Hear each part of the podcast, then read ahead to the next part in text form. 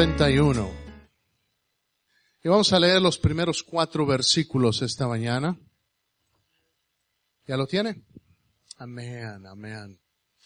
Gloria a Dios. Dice el Salmo 91, versos, los primeros cuatro versos, vamos a leerlos. La palabra del Señor dice en el nombre del Padre y del Hijo y del Espíritu Santo, el que habita al abrigo del Altísimo, morará bajo la sombra del Omnipotente. Diré yo a Jehová, esperanza mía y castillo mío, mi Dios en quien confiaré.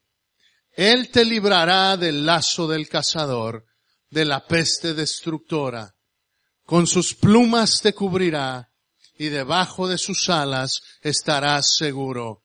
Escudo y adarga es su verdad. Mi objetivo esta mañana para ustedes compartirle una verdad que el Señor puso en mi corazón esta semana. En medio, estamos en medio de una guerra, hermano.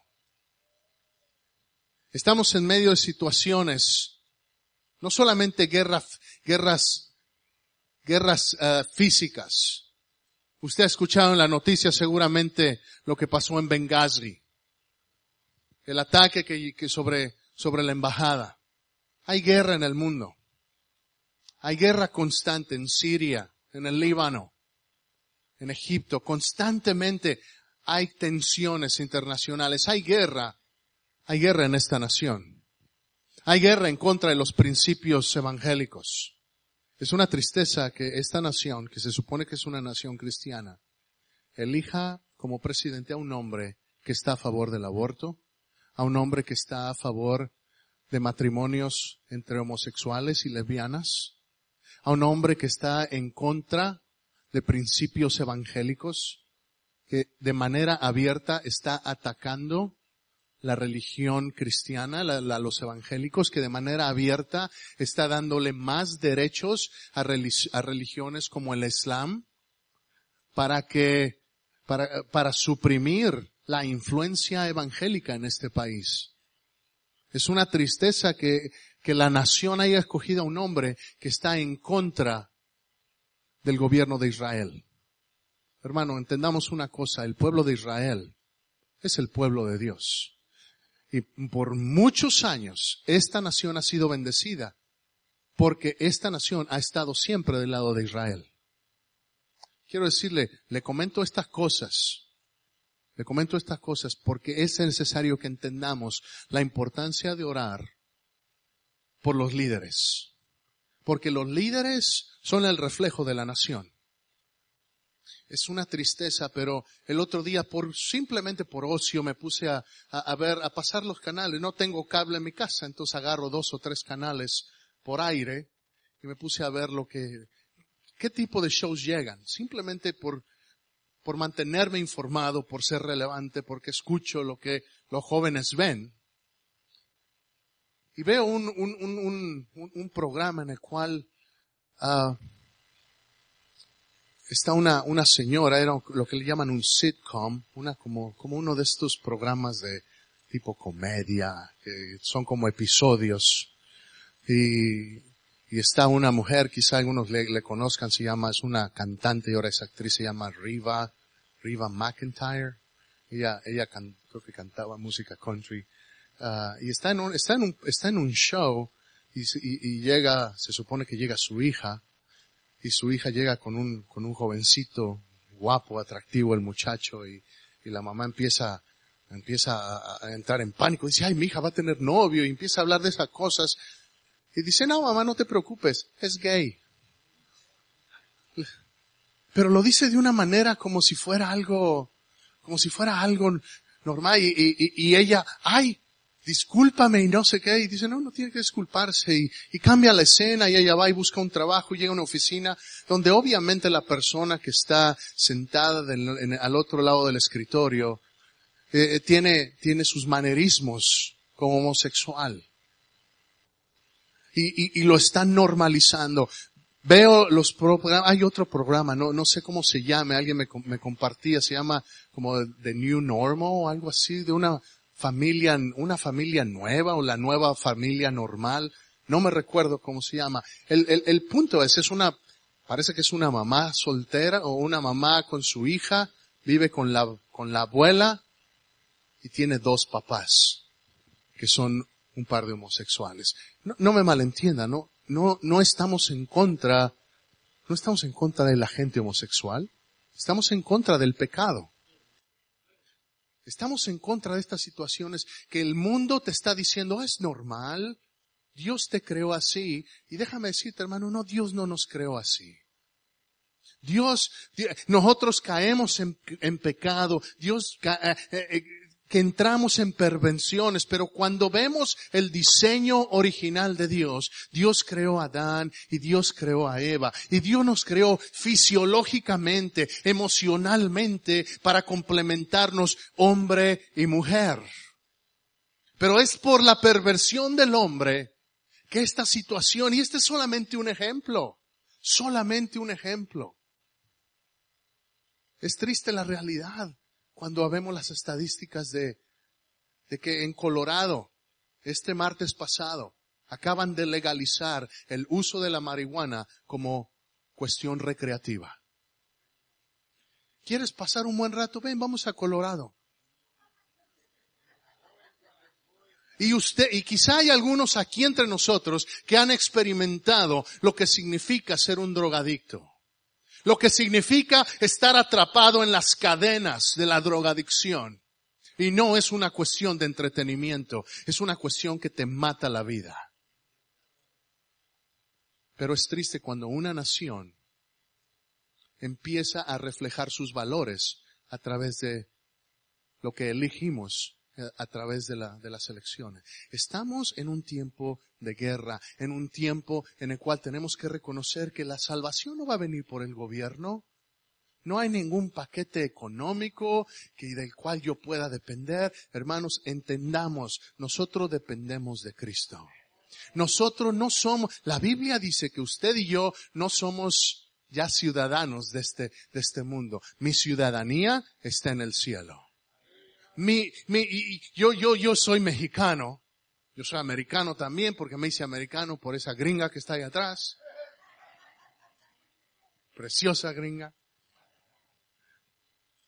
Pero mi, pero, pero mi corazón está en yo, yo, cuando me vaya, yo no me voy a llevar mi nopal, ni mis tacos. Yo espero que allá en el cielo haya tacos, hermano. Yo no sé, la Biblia no habla de esa, dice, dice que hay manjar, dice que, que, estaremos en, en, en la mesa del Señor, yo no sé, yo espero que haya tacos en el cielo, hermano. Pero la realidad de las cosas es que cuando estemos en la presencia del Señor, realmente no tendremos necesidad de nada. Porque su presencia misma suplirá toda necesidad. Pero hasta que lleguemos ese día, usted y yo, lo que hemos conocido a Cristo, somos los que tenemos el mensaje de esperanza para este mundo. La esperanza para el día de hoy no es el gobierno, es la iglesia. ¿Por qué la iglesia? Porque la iglesia es la que tiene el mensaje del Evangelio. Nosotros Tú y yo, tómalo personal esta mañana, tú y yo tenemos la respuesta que el mundo necesita. Y tarde o temprano, tarde o temprano, viene el día en que dice la palabra del Señor que va a sonar una trompeta y que Jesús va a volver por su iglesia. Quizá para algunos esto suene increíble, suene como un cuento, como una historia de Hollywood. Una, hermano, esto es bíblico, es verdad. Si está en la Biblia, así es. Punto. No importa que lo creas o que no lo creas. Es verdad, así va a ser. Y dice la palabra del Señor que va a venir un día en el que Jesús va a volver. Jesús lo prometió.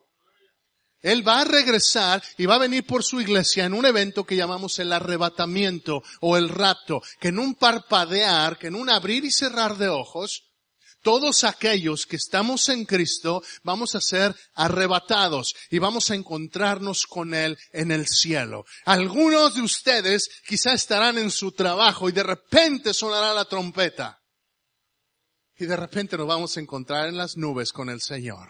Algunos quizá irán manejando al speed limit, ¿ok? Sí. A los 90 se baja Dios y a los 100 se baja el diablo. Quizá irá manejando y sonará la trompeta. Y ahí se irá ese carro solo. Porque usted se va a encontrar con el Señor en las nubes. Esto es verdad y puede pasar en cualquier momento.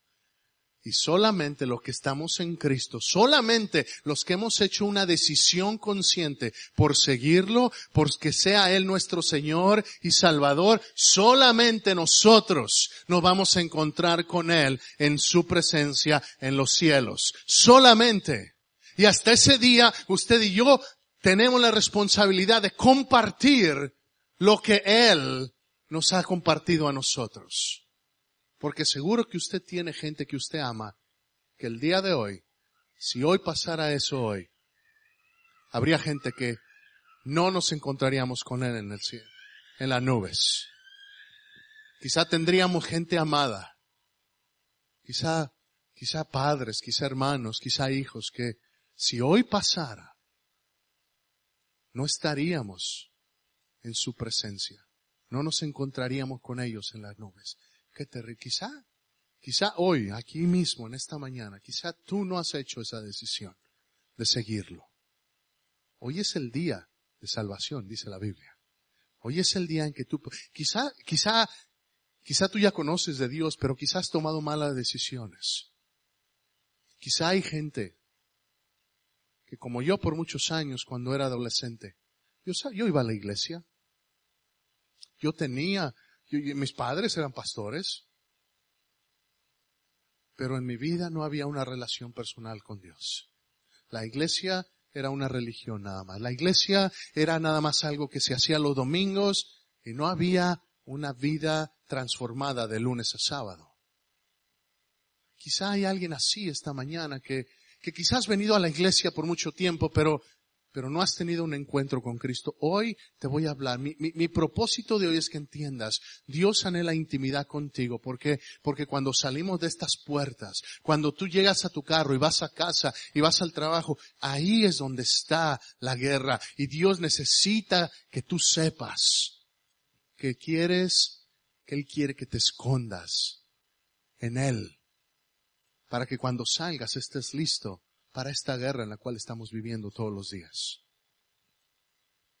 Y esta guerra no discrimina. El león, el, el diablo anda como león rugiente buscando a quien devorar. Es lo que dice la palabra del Señor. Y él no mide, él no discrimina. Él ataca desde pequeños hasta mayores.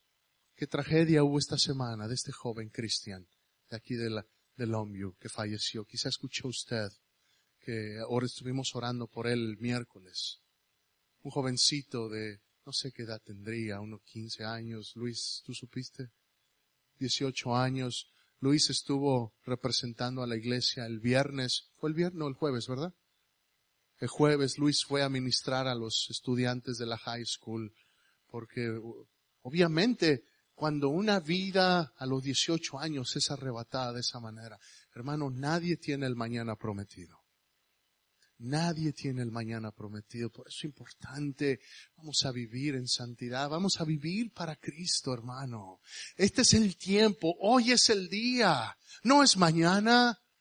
No es cuando, ay, es que cuando me porte, cuando ya deje, cuando ya deje la botella, ya, cuando, no hermano, hoy es el día de decidir, voy a seguir al Señor. Él está listo. Él está listo para que tú le digas, sí Señor, te tomo en serio. Él está listo para tomarte en serio. Él está listo.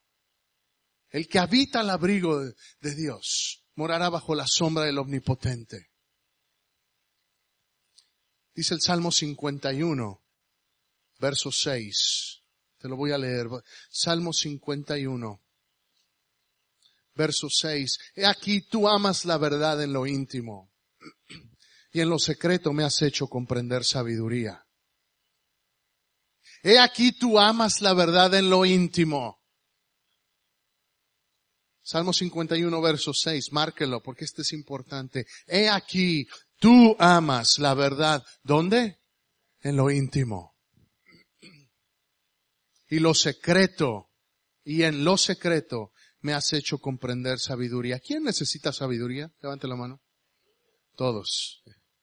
Todos necesitamos sabiduría. ¿Dónde dice que podemos obtener sabiduría? Léalo otra vez. Dice, he aquí tú amas la verdad en lo secreto, en lo íntimo, y en lo secreto me has hecho comprender sabiduría. ¿Dónde? En lo secreto. En lo secreto obtenemos sabiduría. ¿Qué es lo secreto? ¿Qué es lo secreto? Sabe, Moisés experimentó tantas manifestaciones de Dios. Eh, eh, él, él, él, fue el que dirigió al pueblo a través del mar que se abrió. Él fue, él fue el que durante el desierto, durante la noche, para que ellos pudieran ver, ¿sabe lo que pasaba? Dios se manifestaba como una columna de fuego. Y durante el día, cuando estaba ese calor de desierto, ¿sabe cómo se manifestaba la presencia de Dios como una nube? Fue Moisés el que intercedía, el que subió al monte a recibir los diez mandamientos. Pero sabe, él no estaba satisfecho. Él quería más. Él quería más. ¿Cuántos quieren más de Dios? De veras, de veras quiere más de Dios. De veras quiere más de Dios. Quiero que, quiero que, quiero que esta mañana seamos honestos, porque yo quiero más de Dios. Porque necesitamos ser una iglesia que anhele más de Dios, una iglesia madura, una iglesia que crezca, y la única manera en la que vamos a crecer es si nosotros como familias y como miembros de la iglesia tenemos cada vez más intimidad con Dios. Es la única manera. Porque si estoy yo bien con Dios, si estoy en comunión con Dios, la presencia de Dios va a fluir natural donde quiera que yo esté.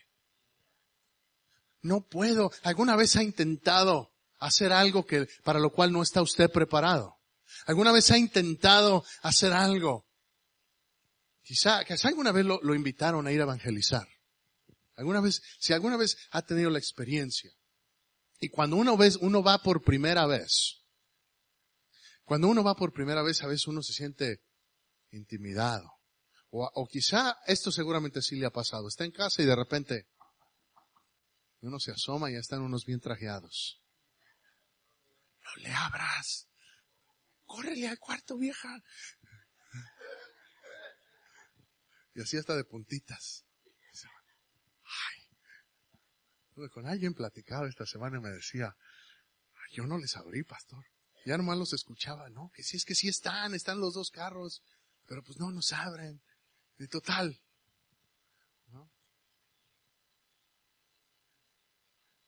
No sé si alguna vez le ha pasado eso. A, mí me ha pasado. Y, me ha pasado que fíjese que llegaron a, a compartir, pero no era algo natural. Lo estaban haciendo como una tarea. Lo estaban haciendo como una, mucho conocimiento, mucho conocimiento, nada más así. Pero no había un amor natural. Hermano, nosotros tenemos que recibir el amor de Dios natural para entonces ir y mi actitud va a hablar mucho más que mis palabras. Mi actitud y mi testimonio van a hablar mucho más que mis palabras. Y mi actitud y mi comportamiento van a abrir la puerta para las palabras. ¿Por qué? Porque la gente se va a dar cuenta, ese Rómulo es diferente. Ese Rómulo no, siempre tiene, siempre tiene su música de alabanza aprendida. Hay algo, hay algo especial ahí. Y quizá de repente le hagan burla, como le han hecho, cierto o no. Pero en el momento, en el momento de la verdad saben que pueden ir y pedirle oración a Él. Porque hay algo especial en ese varón. Y así en cada uno de ustedes. ¿Por qué? Porque estamos conectados. Hermanos, entendamos. No se trata del domingo, no se trata nada más de cantar o venir y escuchar. Dios quiere ser real el lunes en tu vida. Dios quiere ser real el martes en tu trabajo. Dios quiere, vas de compras al Super One, Dios va caminando contigo. Dios va de la mano esperando la oportunidad para que ves a alguien que está ahí y de repente cuando uno está en conexión con Dios y se